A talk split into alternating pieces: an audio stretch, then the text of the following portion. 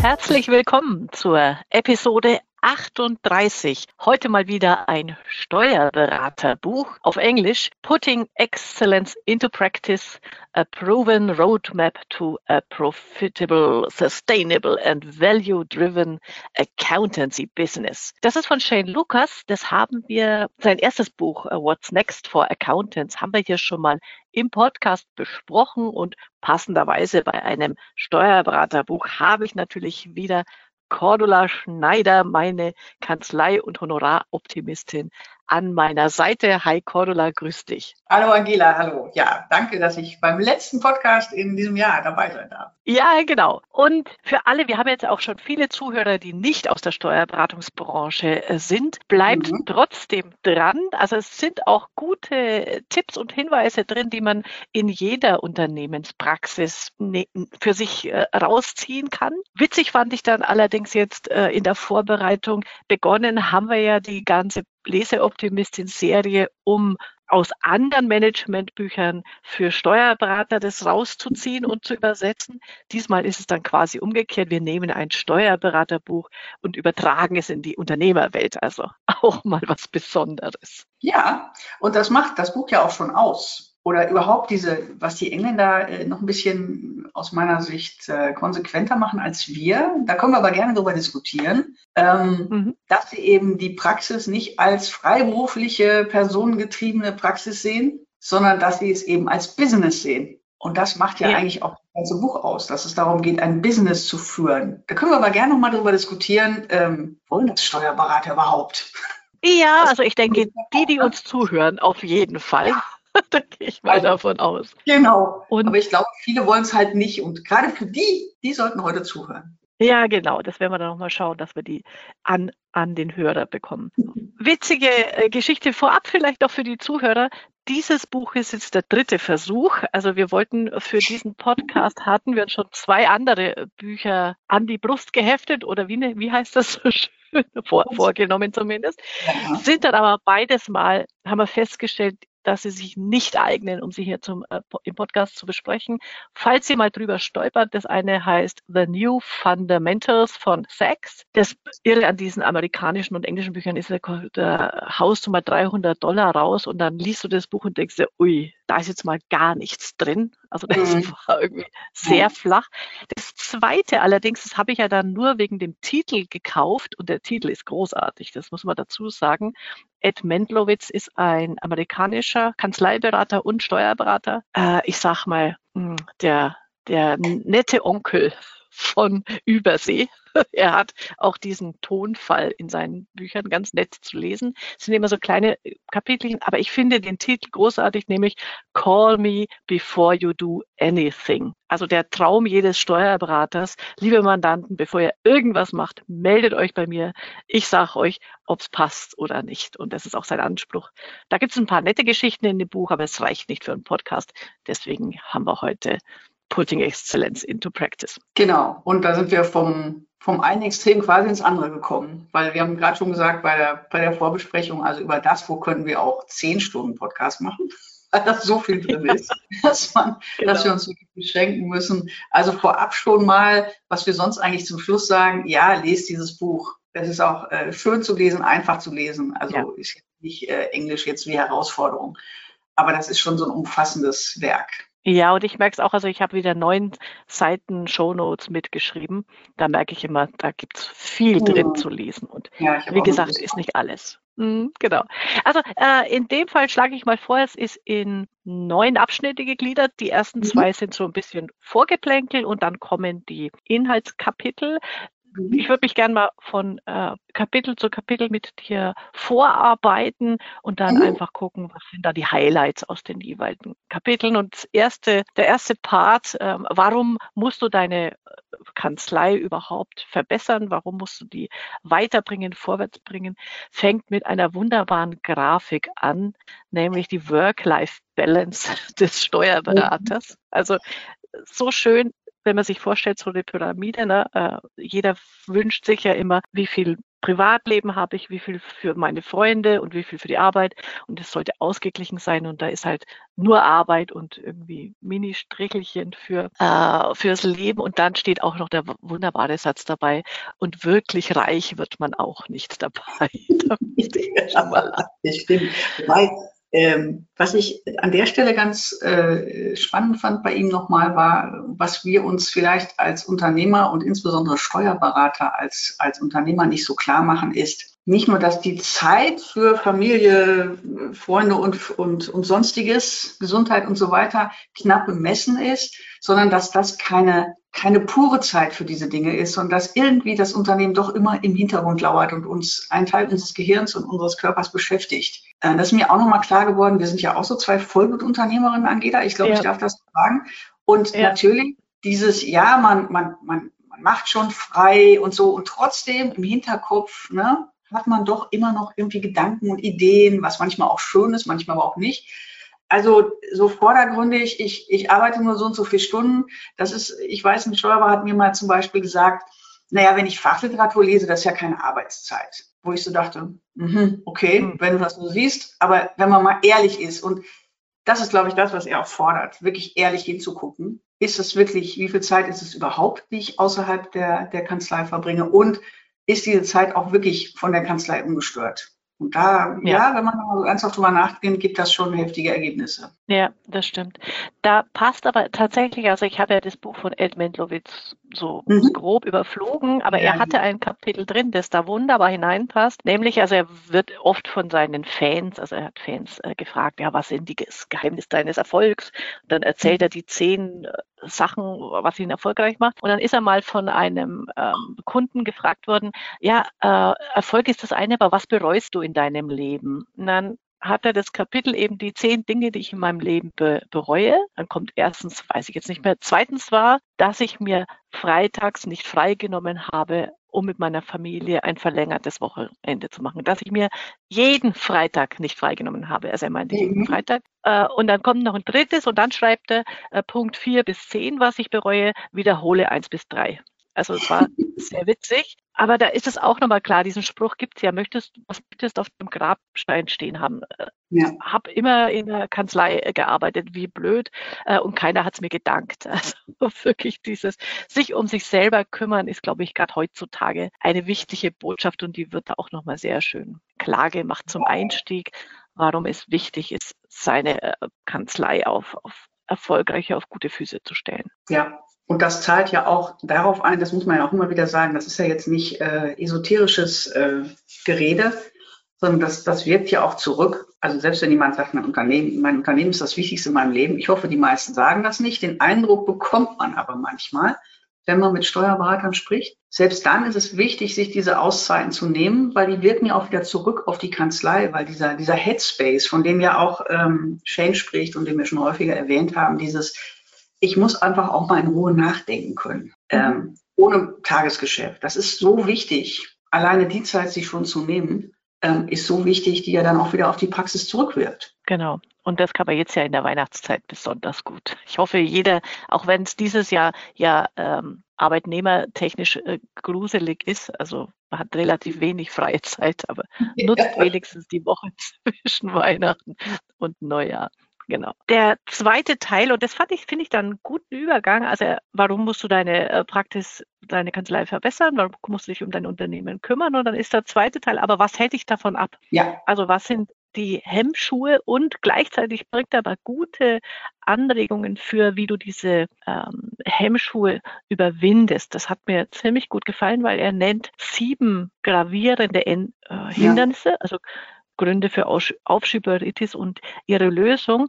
Und das Erste, was er sagt, ist, und das stimmt heutzutage ja absolut, ist diese Überforderung, dass das mhm. Alltagsgeschäft die gesamte Energie aufsaugt. Also das Buch ist ja 2019 geschrieben, also noch äh, vor Corona, Überbrückungshilfe und Co. Und da kann man ja sagen, das hat sich ja jetzt nochmal potenziert dieses, ich werde da komplett in der, in der Kanzleiarbeit aufgesaugt. Und umso wichtiger ist es, sich hier, du hast es ja auch gerade schon gesagt, Konzentrationszeiten zu schaffen. Ja. Und er hat da so ein schönes Beispiel, was sich auf das ganze Buch steht. Und das passt zu Deutschland ja auch gut, weil wir ja Auto ist immer ganz wichtig in Deutschland. Und der mhm. hat ja dieses wunderbare Beispiel vom, vom Auto und zwar ähm, von der Gangschaltung. Und das finde ich nochmal sehr schön, ja. Konzentration zu beschreiben, dass du sagst, eine, eine Unterbrechung ist praktisch das rote Ampellicht. Du kommst zum Stehen und du fängst dann immer wieder im ersten Gang an. Du fängst immer mhm. wieder von Null an. Und das finde ich nochmal ein sehr schönes Bild. Wir haben schon so viele Bilder mit Säge und hast du nicht gesehen, aber das finde ich nochmal ein sehr schönes Bild zu sagen, das, das muss man sich klar machen jede Unterbrechung, jede Ablenkung wirft dich wirklich auf diesen Status Null zurück. Und wir nehmen das, glaube ich, schon gar nicht mehr wahr. Ich merke das bei mir selber manchmal auch, wenn man so Tage hat, wo man so irgendwie alles durcheinander macht, wo die, wo die Struktur so verloren geht. Ähm, so ein Tag ist auch mal nicht schlimm, finde ich. Also man, man sollte da jetzt auch nicht äh, so genau durchtakten, durchplanen, äh, dass dann schon wieder Stress entsteht, weil der Plan nicht eingehalten wird. Das ist so meine Erfahrung. Aber natürlich so eine gewisse Grundstruktur sollte da sein. Und was ich auch an, in dem Overwhelm, also in dem Überforderungskapitel nochmal wichtig finde, und das können wir ja nur bestätigen, Angela, ist dieses Trusted System for Actions, was er nennt. Also sprich, ja. habe ich ein System, sprich eine Software im besten Falle, bei der alle Projekte und Aufgaben an einer Stelle irgendwo geordnet zu finden sind und jeder weiß, was hat wer auf dem Zettel und wann ist das fällig und worum geht es da genau. Wir machen das ja mit mhm. Taskworld, das ist was ähnliches wie Trello oder Meistertask, wenn es andere kennen, und eben auch ein System zu haben, was einen aktiv erinnert, weil er ja auch nochmal sagt, ähm, unser Gehirn arbeitet halt nicht wie ein, wie, ein, wie ein Kalender mit Erinnerungsfunktion. Mein Gehirn sagt nicht, jetzt zum Beispiel, äh, oh, um, um 11 Uhr ist Podcast mit Angela, dann sagt er mir nicht eine halbe Stunde zuverlässig Bescheid. Hallo, denk dran, gleich ist Angelas Podcast. Das macht er bei ganz wichtigen Dingen beim Podcast natürlich, aber bei vielen anderen Dingen eben nicht. Und dafür braucht man ein System, was einen aktiv erinnert, damit man da auch, und das ist der Punkt, damit man da innerlich loslassen kann. Weil jede Aufgabe, die man nicht erledigt hat, spukt im Gehirn umher und sorgt für Platz also nimmt ja. Platz in diesem Gehirn und beschäftigt das Gehirn. Und damit ist das Gehirn für andere Sachen nicht frei. Das, äh, also wer da nochmal, ich weiß nicht, ob du es in die Shownote packst, dieses Buch von David Allen, Getting Things Done. Ja. Absolute Klassiker im Zeitmanagement. Kann ich nur jedem empfehlen. Wer Weihnachten noch nichts liest, liest ein Buch, liest dieses. Ja, so genau. wichtig. Genau. Ähm, diesen, diesen Workload, wie das auf Englisch so schön heißt. Deshalb, manche Dinge kann man nicht so gut übersetzen, oder?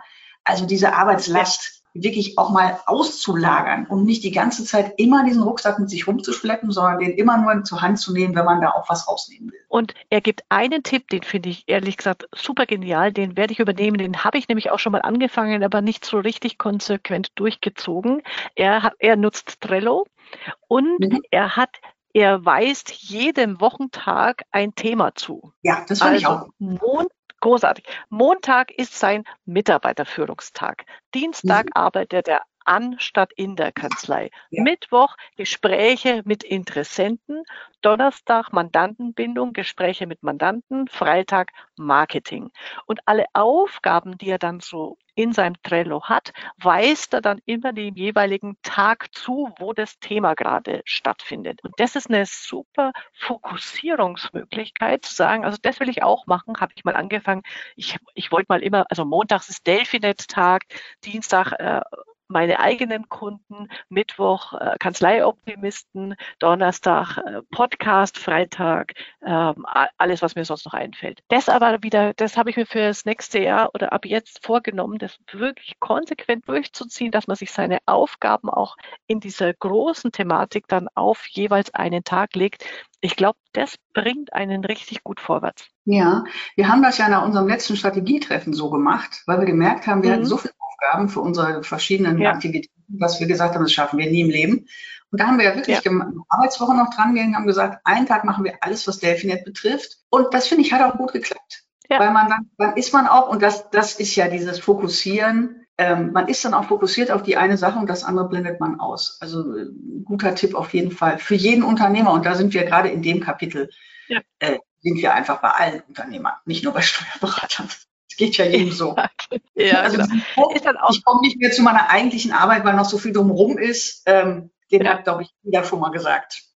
Genau. Und der zweite Punkt passt dann nämlich auch sehr gut dazu. Also erstens ist Überforderung, zweitens ist Verwirrung. Also womit fange ich an, wenn alles gleich wichtig erscheint? Okay, Eisenhower Matrix ähm, braucht man nicht groß erwähnen, das kennen die meisten, denke ich. Aber auch hier nochmal wieder dieser Hinweis auf, unterscheidet zwischen Projekten und ja. Aufgaben. Und ja. wenn es ein Projekt ist, dann unterteile es in einzelne Aufgaben. Dieses, ich habe immer das große Ganze vor der Brust äh, und habe schon das Gefühl, oh mein Gott, ich weiß gar nicht, wie ich das alles schaffen soll, in dieses in kleine Aufgaben unterteilen ist zwar, wissen wir alle, kennen wir, aber wir machen es dann einfach oft zu wenig, sich das immer wieder zu Herzen zu nehmen, glaube ich, ist so ein. Ja, vor allen Dingen aus meiner Sicht bei, bei Projekten, gerade in der Kanzlei oder in einem Unternehmen, dieses Aufteilen in Teilaufgaben bietet ja die Wahnsinnschance, auch Delegationspotenzial zu erkennen. Also dieser ja. Spruch, muss ich das tun?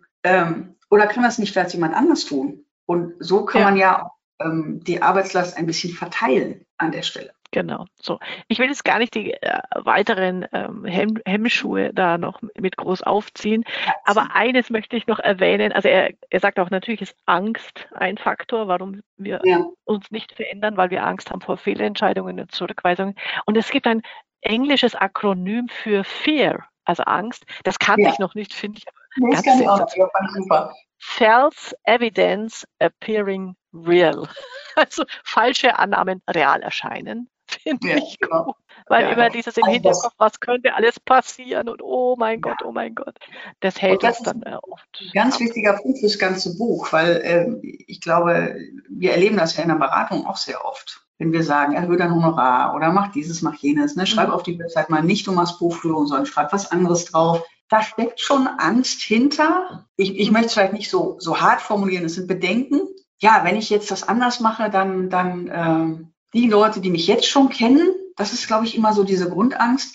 Äh, die Leute, die mich jetzt schon können, die sind dann enttäuscht, weil plötzlich steht da was anderes und dann denken die, irgendwas ändert sich. Was aber nicht passiert. Das ist, äh, und, und das äh, erlebe ich in der Beratung ganz oft. Ich weiß nicht, wie es dir geht, Angela, das Steuerberater. Und da finde ich es ganz witzig, dass das offenbar in, in UK genauso ist wie bei uns. Also keine deutsche mhm. Besonderheit, dass dieses Selbstbewusstsein auch mal was zu ändern und dazu zu stehen nicht so ausgeprägt ist und dass die, die Berater quasi so ein bisschen die Erlaubnis oder die Sicherheit brauchen, zu sagen, hey, ja. mach ruhig, das funktioniert. Wir, wir wissen das aus vielen, vielen Fällen, das erwähnt er ja auch immer wieder, das geht. Ja. Das, was du da falsch annimmst, passiert einfach nicht. Deswegen genau. finde ich den Punkt Angst auch ganz, ganz wichtig. Und aber ich finde auch sehr schön, dass er sagt, warum Angst auch wichtig ist, warum Bedenken wichtig sind. Weil die uns ja auch dazu führen, ähm, Plan B zu machen und, und äh, Dinge, die schiefgehen können, vorwegzunehmen und zu gucken, wenn das denn dann passiert, was mache ich ja. dann? Ja. Ähm, aber nur eben nicht dieser, dieser Kaninchen vor der Schlange-Effekt, ne? Der ist natürlich schlecht ja. bei, bei Angst. Ja, genau. So, und er hat dann natürlich, ach, wir, wir sind ja Fans von diesen Akronymen. Er hat dann ein ja. weiteres Akronym, wie man jetzt damit umgeht, also wie man ins Handeln kommt. Und ich finde das eigentlich sehr schön. Also da heißt das Akronym REACH, mhm. uh, Reaching for the Stars. Und das R steht für Roadmap. Also natürlich sich klar zu machen, wo startest du, wo willst du hin? Die ja. äh, Ziel, Zielplanung eh ganz äh, klar. Dann das zweite ist, finde ich auch nochmal, sich gut fürs Bewusstsein. Äh, das E steht für Environment. Also mhm. such dir eine ideenfreundliche Umgebung. Bitte nicht in der Kanzlei, da kommst du zu nichts. Also dieses mhm. sich rausziehen. Das äh, A steht für Accountability, finde ich gut, das machen wir ja. Äh, such dir einen Buddy, also einen Kumpel, der deinen Fortschritt überwacht. Also wirklich sich jemanden suchen, mit dem man sich bespricht, der einmal Fragen stellt, der hinterfragt, der kritisch ist, aber auch wieder optimistisch. Also finde ich äh, eine wichtige Geschichte. Was dann zum C führt, Community. Also sucht ihr auch noch ein Netzwerk dazu. Natürlich, man muss immer den Hintergedanken. Äh, und ich habe ganz oft an unser Delphinet natürlich gedacht. Ja. Äh, natürlich, die haben so ein Netzwerk wie wir in England, AVN, und sehr viel zahlt natürlich auch darauf ein, dass der Netzwerk das Beste ist, um all das zu erfüllen. Das ganze Buch äh, handelt davon. Aber es passt natürlich auch und der, der, äh, das Haar, das habe ich richtig toll gefunden. es geht nicht um, es geht nicht um B2B, also Schluss mit B2B. Es geht immer um Menschen und H steht für Human to Human und Handholding. Also Händchen halten und von Mensch zu Mensch. Das finde ich, fand ich gut. Das, Richtig das, gut. zahlt ja gerade im Moment auch darauf ein, äh, wir leben in Zeiten der Digitalisierung und bis zu einem gewissen Grad auch schon in Zeiten der Automatisierung, auch wenn das noch ein bisschen dauert, bis das so richtig funktioniert. Und die große Frage aus, aus meiner Sicht zum Beispiel ist tatsächlich, wie bleiben wir menschlich trotz Digitalisierung? Also muss, oder sagen wir mal so, ist es ein Widerspruch oder geht nicht beides? Ich denke, es geht beides. Also wenn ich ja. sage, ich sehe die Digitalisierung und die Automatisierung nicht als Selbstzweck, sondern als Mittel zum Zweck. Und der Zweck ist, ich habe da noch mehr Zeit, mich persönlich mit meinen Mandanten, mit meinen Mitarbeitern, mit meiner Familie zu treffen, zu besprechen und, und sich gegenseitig nach vorne zu bringen, auch dieses Development, also diese Entwicklung, das zieht sich ja auch wie bei uns, bei ihm durchs Buch, es geht um Entwicklung und ja. um selbstbestimmte Entwicklung, um das vielleicht noch, um da noch einen draufzusetzen. Und ja, ob jetzt für jeden äh, dieses, so wie es Delphinet gemacht ist oder so wie AVM auch gemacht ist, es gibt halt Menschen, die lernen lieber zusammen, das sind auch die meisten. Natürlich gibt es auch diejenigen, die sagen, nee, also äh, allgemeines Jammern, ne? brauche ich nicht, mhm. sozusagen. Ich will einen, der mich richtig nach vorne peitscht. Aber das mhm. Schöne ist ja, äh, es für sich rauszufinden. Was ist für mich gut? Was brauche ich, um mich zu entwickeln? Wo ich glaube, jeder, aber was du gerade gesagt hast, aber jeder braucht Zeit, Zeit zum Nachdenken, ja. um sich zu entwickeln. Sonst funktioniert es einfach nicht. Also im, im allgemeinen Alltagschaos noch äh, sich zu entwickeln, das ist heutzutage schlichtweg unmöglich, egal ob in der Steuerberatung oder woanders. So, also und ab jetzt beginnen dann die Inhaltskapitel mhm. im Sinne von, wie kommst du zu dieser super-duper Kanzlei? Und der ja. erste Punkt heißt Klarheit. Also mach dir klar, was du willst. Was ja. liegt dir am Herzen? Was ist dir wichtig? Und das ist eine schöne Frage und äh, die wird in meinen Kal Adventskalender äh, auch noch mit aufgenommen. Wenn Geld keine Rolle spielt und du deine Wunschkanzlei respektive dein Wunschunternehmen konzipieren könntest, wie sieht sie aus? Wie sieht dieses Unternehmen aus? Finde ja. ich eine schöne Frage mal zum Nachdenken. Wenn du heute anfangen würdest bei Null und Geld spielt keine Rolle, wie würdest du vorgehen? Was würdest du bauen dir, welche Mandanten. Also braucht man jetzt hier gar nicht ausführen im Sinne von, ähm, welche Lösung kommt daraus, sondern das muss sich jeder einfach mal für sich fragen. Aber ich finde die Frage einfach fantastisch. Ja, ich mache das ja tatsächlich in meinen Kanzleientwicklungsberatungen so, dass ich sage, okay, wir, wir reden mal als erstes, also natürlich ist immer erst der Punkt, ach, was klappt bei mir alles in der Kanzlei nicht, ne? Das, deswegen mhm. kommen die Leute ja. Mhm. Der Punkt ist, es geht nicht darum, irgendwas zu fixen. Es geht wirklich im ersten Schritt mal darum zu sehen, na, wie soll es denn sein? Und ähm, du weißt, ich bin nicht so der, der Freund der Wunschkanzlei. Wunschkanzlei ist für mich ein bisschen zu, mhm. zu luftig. Ähm, ich nenne es tatsächlich Zielkanzlei, also wirklich eine realistische Kanzlei, wo ich sage, so, wie viel Mandanten willst du haben? Was willst du denen anbieten? Wie viele Mitarbeiter brauchst du dazu? Also wirklich dieses ganze Durchdeklinieren, was er hier auch in seinem Buch macht. Deswegen kam mir das sehr, sehr entgegen, weil ich weiß, da gibt es so viel abgedroschene Sprüche, wenn wer das Ziel nicht kennt, äh, findet den Weg nicht und bla bla bla. Äh, wollen wir jetzt nicht aufwärmen, gibt es in tausend Variationen, aber natürlich ist da ein wahrer Kern dran. Also wenn ich nur sage, ich will immer das, das Schlechte fixen, dann fange ich an einer Stelle an zu fixen und mache ein Pflaster drauf und an der anderen Stelle ist aber immer noch was nicht in Ordnung. Und ohne dieses, dieses Ziel, was immer das dann ist, äh, individuell, funktioniert es einfach nicht. Und was ich an der Stelle, das muss ich immer noch sagen, weil das auch im ersten Teil war, was ich nochmal sehr, sehr gut fand, weil es sehr seriös ist, ist There's no shortcut. Also dieses, ja. ich, ich bin der Superberater und sag dir jetzt, wie du in, mit, mit meinem Superprogramm in zwei Wochen, nein, ich übertreibe, in drei Monaten sogar deine Kanzlei zur absoluten Top-Kanzlei machst. Das, das funktioniert einfach nicht. Es gibt keine Abkürzung. Es gibt nur, man muss bestimmte Dinge tun. Und davon spricht er dann ja im Folgenden. Was ist da zu tun? Genau. Und da bei der Frage, wie schaut, ich nehme deinen Begriff gerne, wie schaut deine Zielkanzlei aus? Und mhm. dann die Folgefrage natürlich, und was hält dich im Moment davon ab, genau. das zu entwickeln, zu erreichen?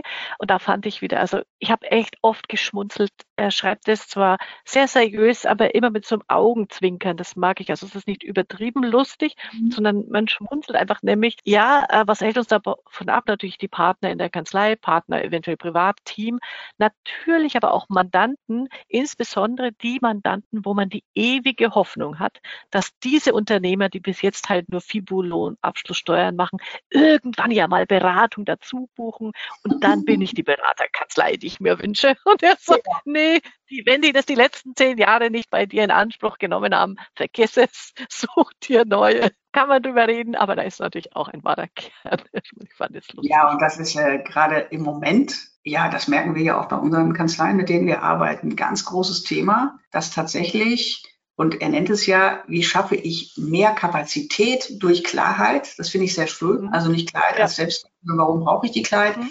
Um einfach meine vorhandenen Kapazitäten, beziehungsweise die, die ich dann vielleicht ausbauen oder reduzieren muss, je nachdem, was da rauskommt bei der Zielkanzlei, auch wirklich ähm, gut einsetzen zu können. Und das merken wir ja gerade, dass äh, in Deutschland, scheinbar ist es in England nicht anders, vor Corona schon, die Kapazitäten einfach total begrenzt sind. Dann kommt der, der Mitarbeitermangel noch dazu. Und dazu kommt diese Umstellung auf, ich will mehr beraten und weniger äh, Compliance, also Buchführung, Jahresabschluss, äh, Steuern machen.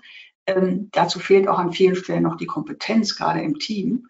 Das heißt, die, die Branche steht da wirklich vor, vor Umwälzungen. Und tatsächlich ist das nicht einfach, ich warte, bis die Umwälzung mich halt mitreißt, sondern das ist eine, eine bewusste Entscheidung, und was er sehr schön sagt, ich weiß gar nicht mehr an welcher Stelle, ich hoffe, da nehme jetzt nichts vorweg, was du sagen wolltest, äh, dieses, es gibt auch einen, einen Lebenszyklus für Dienstleistungen. Ne? Unternehmer kennen das, ne? Ja. aus dem Studium vielleicht auch, diesen Produktlebenszyklus. Ne? Äh, irgendwann noch gar keine Nachfrage, dann wird es höher, irgendwann kippt das. Und an dem Punkt sind wir. Er hat auch eine schöne Grafik, nämlich an dem Punkt sind wir. Diese, diese Compliance, die hat den Peak überschritten. Also nur wegen Buchführung, Lohn und Steuern ähm, so wie sie heute gemacht sind, ich will nicht sagen, die will keiner mehr haben, aber so wie sie heute gemacht werden, der Peak ist überschritten. Das heißt, wenn ich jetzt nicht, er nennt das ja so schön, be ahead of the curve, ne? Also du musst immer einen Schritt vorausdenken, wo geht die Kurve hin? Und du musst den, den Absprung schaffen, sozusagen, zu sagen, so jetzt lege ich noch was drauf, jetzt ändere ich was, damit der Lebenszyklus quasi von neuem anfängt. Nicht mit nur komplett neuen Dienstleistungen, sondern eben auch diese Dienstleistung anders zu gestalten. Wer uns im, im Podcast und im bei den Webinaren und so zuhört, weiß ja, wovon wir reden. Und das finde ich nochmal einen ganz wichtigen Punkt, warum gerade jetzt wirklich wichtig ist, sich Zeit zu nehmen, über seine Kanzlei nachzudenken und Entscheidungen zu treffen, bevor andere die Entscheidungen für uns treffen. Ja, das ist die sogenannte, den Begriff kannte ich nämlich nicht, äh, habe ich wieder was gelernt, Sigmoid hm. Curve. Principle. Ja, genau.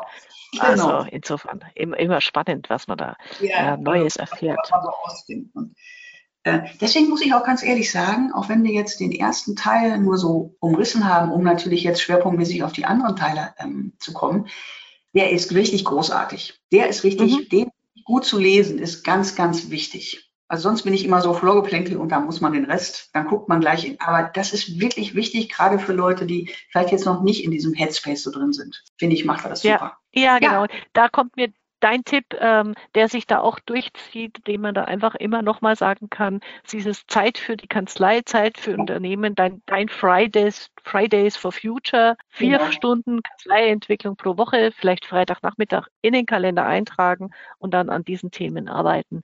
Das ja. bringt dich einfach vorwärts. Das brauchst du heute, um äh, weiterzukommen.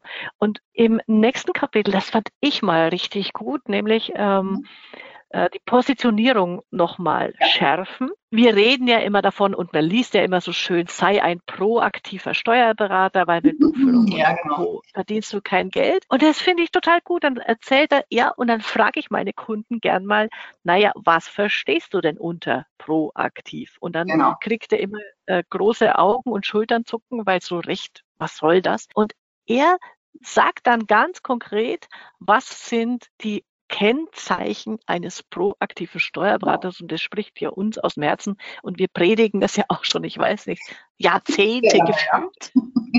ja, genau. Aber proaktiv heißt erstens, du gibst Empfehlungen, ohne darum gebeten zu werden. Und das heißt, einmal im Monat oder vierteljährlich greift einer aus der Kanzlei zum Telefon, gibt dem Mandanten Unternehmertipps. Zweitens, und das ist nämlich jetzt, das, das baut aufeinander auf. Diese Empfehlung ist für den Mandanten relevant, sonst bräuchte er sie nicht. Drittens, diese Empfehlung ist so wertvoll, dass sie die Mandanten schätzen und dankbar dafür sind. Und viertens, diese Empfehlungen sind gratis, zumindest in erster Instanz. Also wenn ich einfach sage, hey, äh, ich habe mir angeguckt, die Rechtsform, die du jetzt hast, ist möglicherweise nicht mehr ganz so passend für dich wegen Haftung. Eins, zwei, drei, dann ist das die Empfehlung, die Gratis-Empfehlung.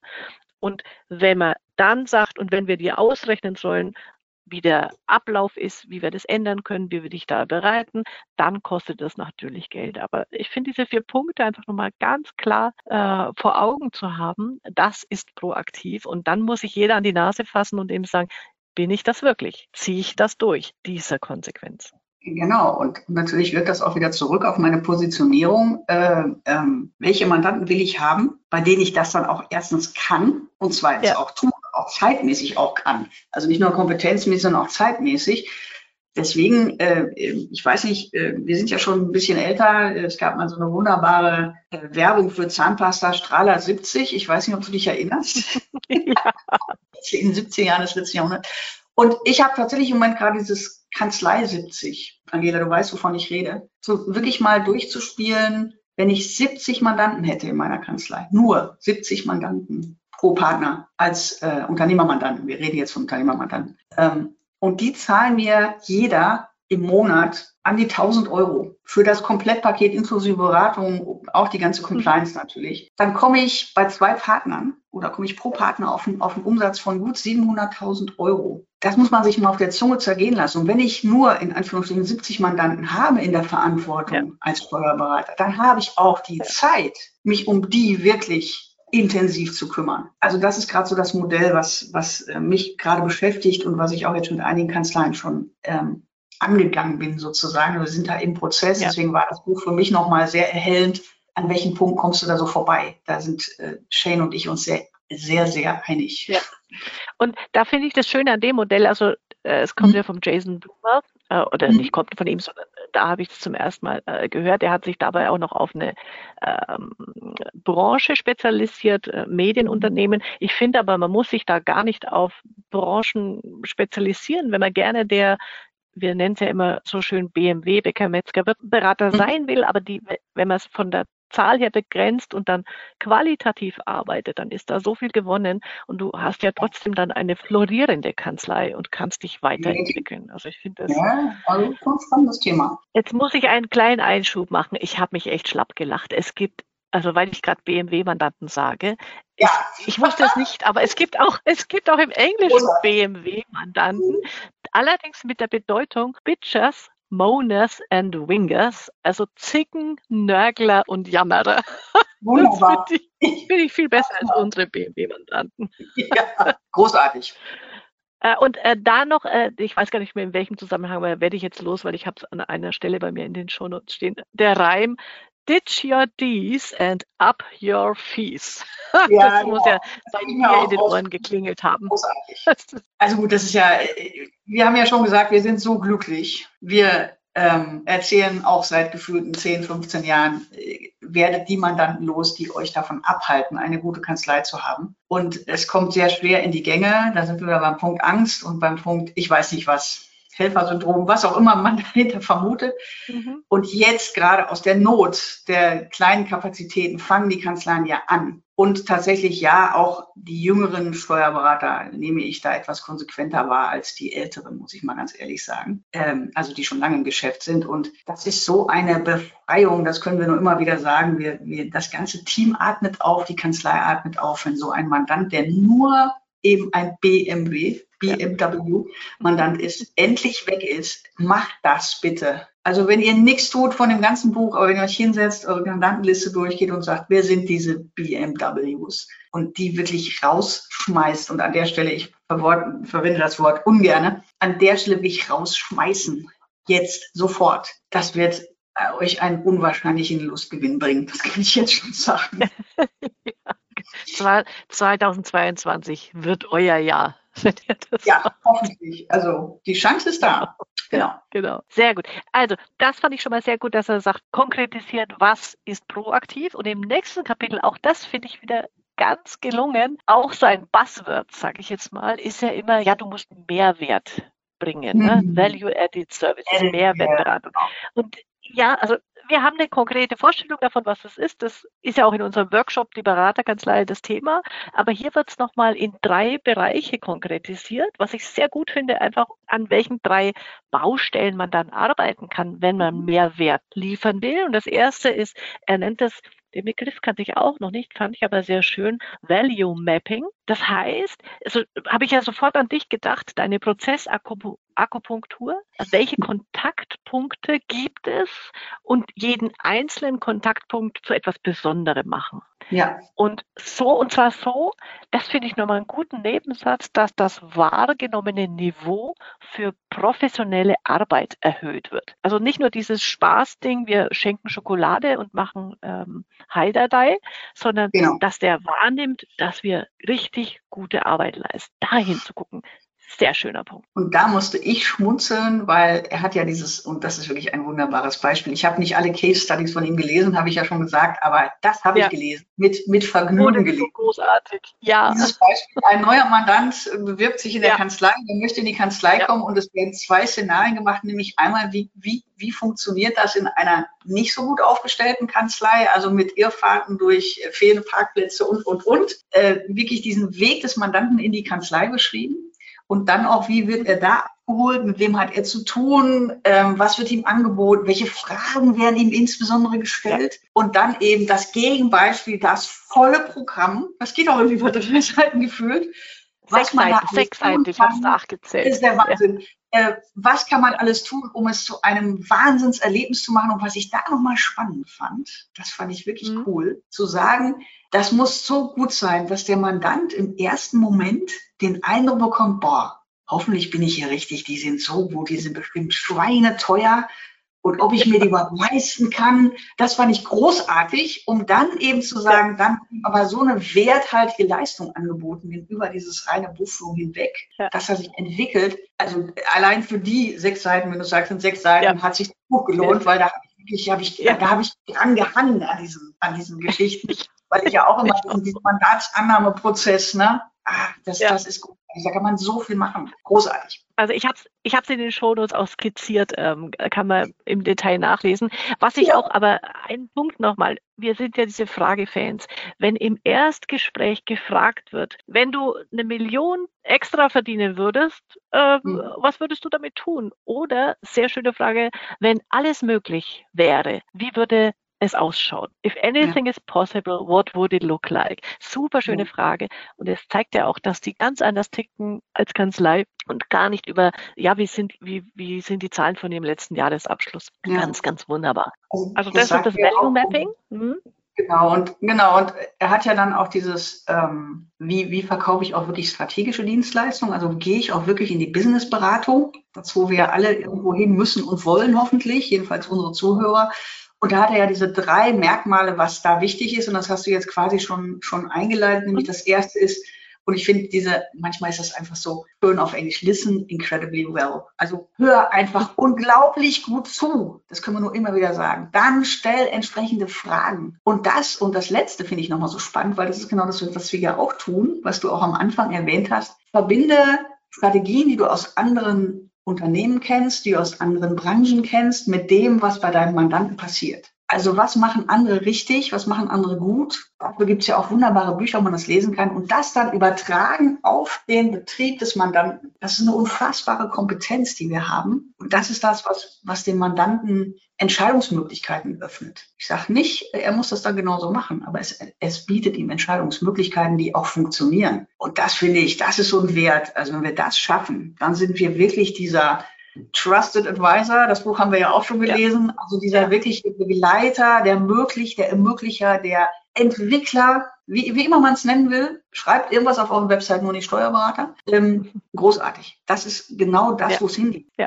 Und um das jetzt hier also für, zu vervollständigen, äh, wir wollen ja hier keine Lücken lassen. Also Mehrwert mhm. heißt erstens dieses Value Mapping, diese Kontaktpunkte. Mhm. Zweitens ist es tatsächlich auch die Kerntätigkeiten aufwerten. Also das, was wir vorhin schon gesagt haben, eben dieses vierteljährliche Gespräch über BWA, über Geschäftsentwicklung, über an welchem Projekt bist du gerade, verbunden mit Auswertungen, also was ja klassisch heute auch wunderbar geht mit so einem schönen Dashboard, die drei wichtigsten Kennzahlen, die dem Mandanten einfach helfen, seine Ziele besser zu erreichen. Und erst dann, und das wird oft, äh, oft wird nur das damit verbunden, Mehrwert, erst als drittes kommt dann echt, also Beratungsdienstleistungen, die dann eben Erfolgs- und Finanzplanung, Unternehmensnachfolge, Firmenwertentwicklung und, und, und, was da eben als ähm, eigenständige Beratungsdienstleistungen dann hinten dran hängt. Aber genau, in diesen was auch Dreier, hm? genau, und was sich einfach automatisch ergibt, wenn ich eben nah am Mandanten dran bin, wenn ich nicht nur in Anführungsstrichen Buchführung, Abschluss, Steuern mache und mich einmal mehr mit dem Mandanten treffe und sage, deine Bilanz letztes Jahr war nicht so toll, wie wird's denn nächstes Jahr? Um jetzt mal so, so ja. Das reicht eben nicht. Das reicht nicht, um dem Mandanten klar zu machen. Und das äh, kommt auch, ich weiß gar nicht, an welcher Stelle er es nochmal sagt. Die Sache ist eben, wie wirst du wahrgenommen?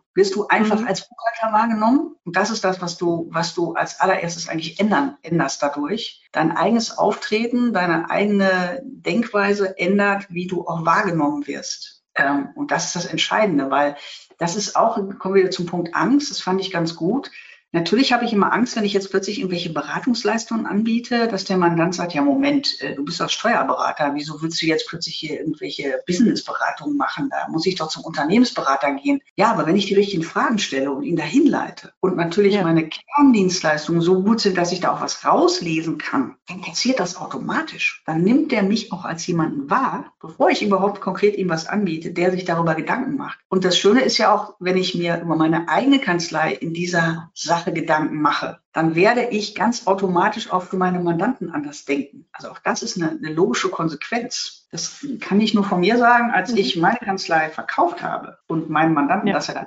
sagen musste, dass ich aufhöre, da haben mir mehrere Mandanten unabhängig voneinander gesagt, naja, wir haben uns schon gedacht, dass Sie nicht auf Dauer Steuer, nur, nur Steuerberater sind, haben die tatsächlich gesagt.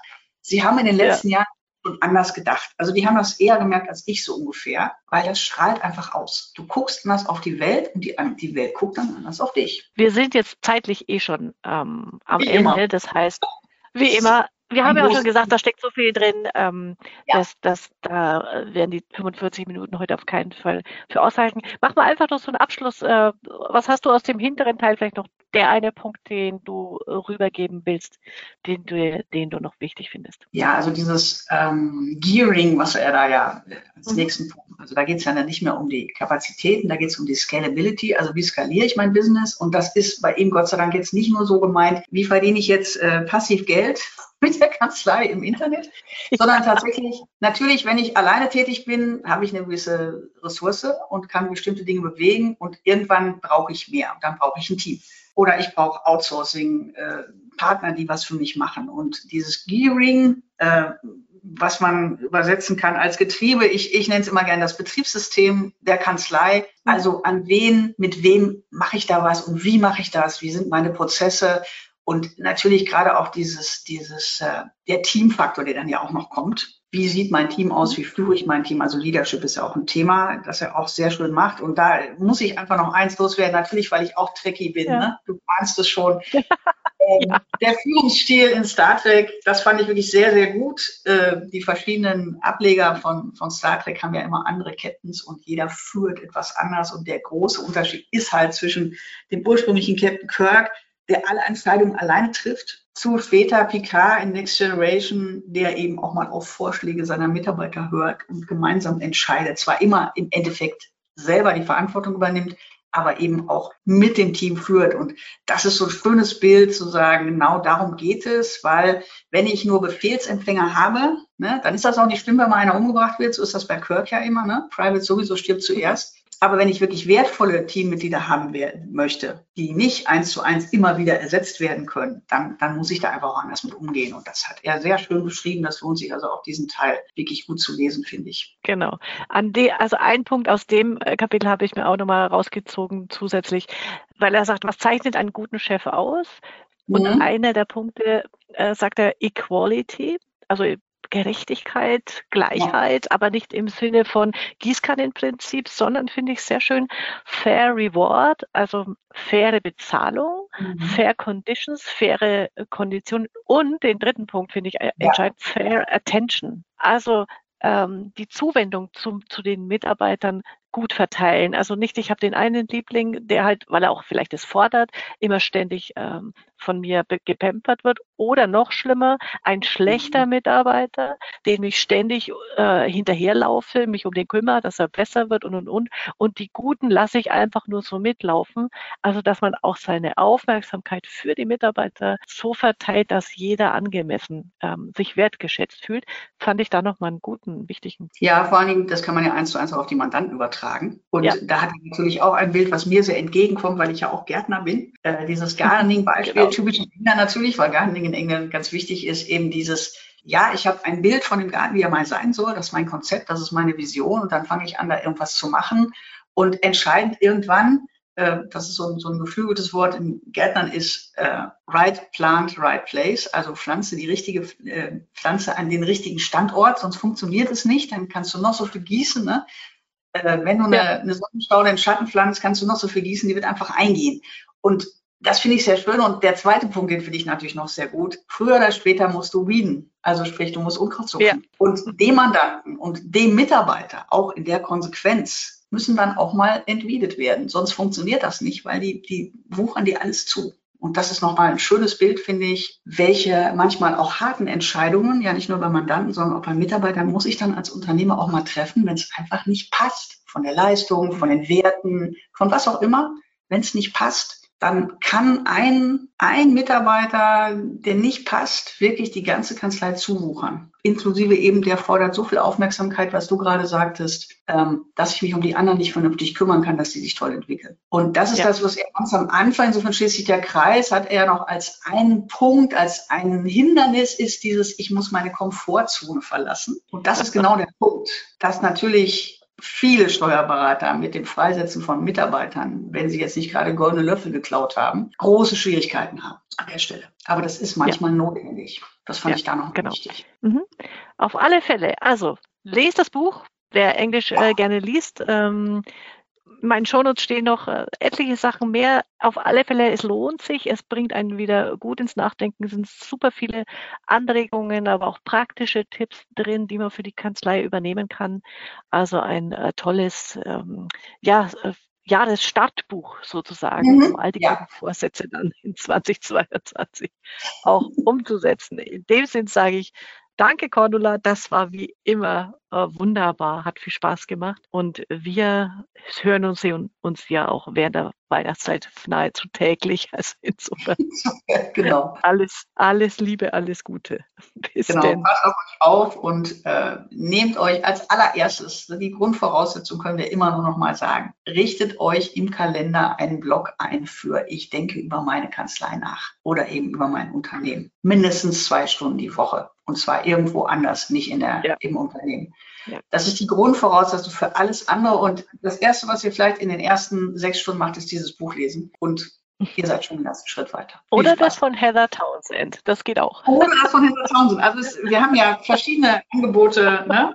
Äh, also Heather Townsend ist halt das absolute Arbeitsbuch, äh, ja. wo ich wirklich mich langhangeln kann. Hier gibt es mal noch sehr viel Grundwissen dazu, was ich auch sehr schön finde. Das ergänzt sich sehr gut. Ja, genau. In diesem Sinne. Also macht's gut, bis dann. Ciao. Dann ciao. Das war's für heute. Das nächste Buch steht schon im Regal. Auf Wiederhören bei der Leseoptimistin.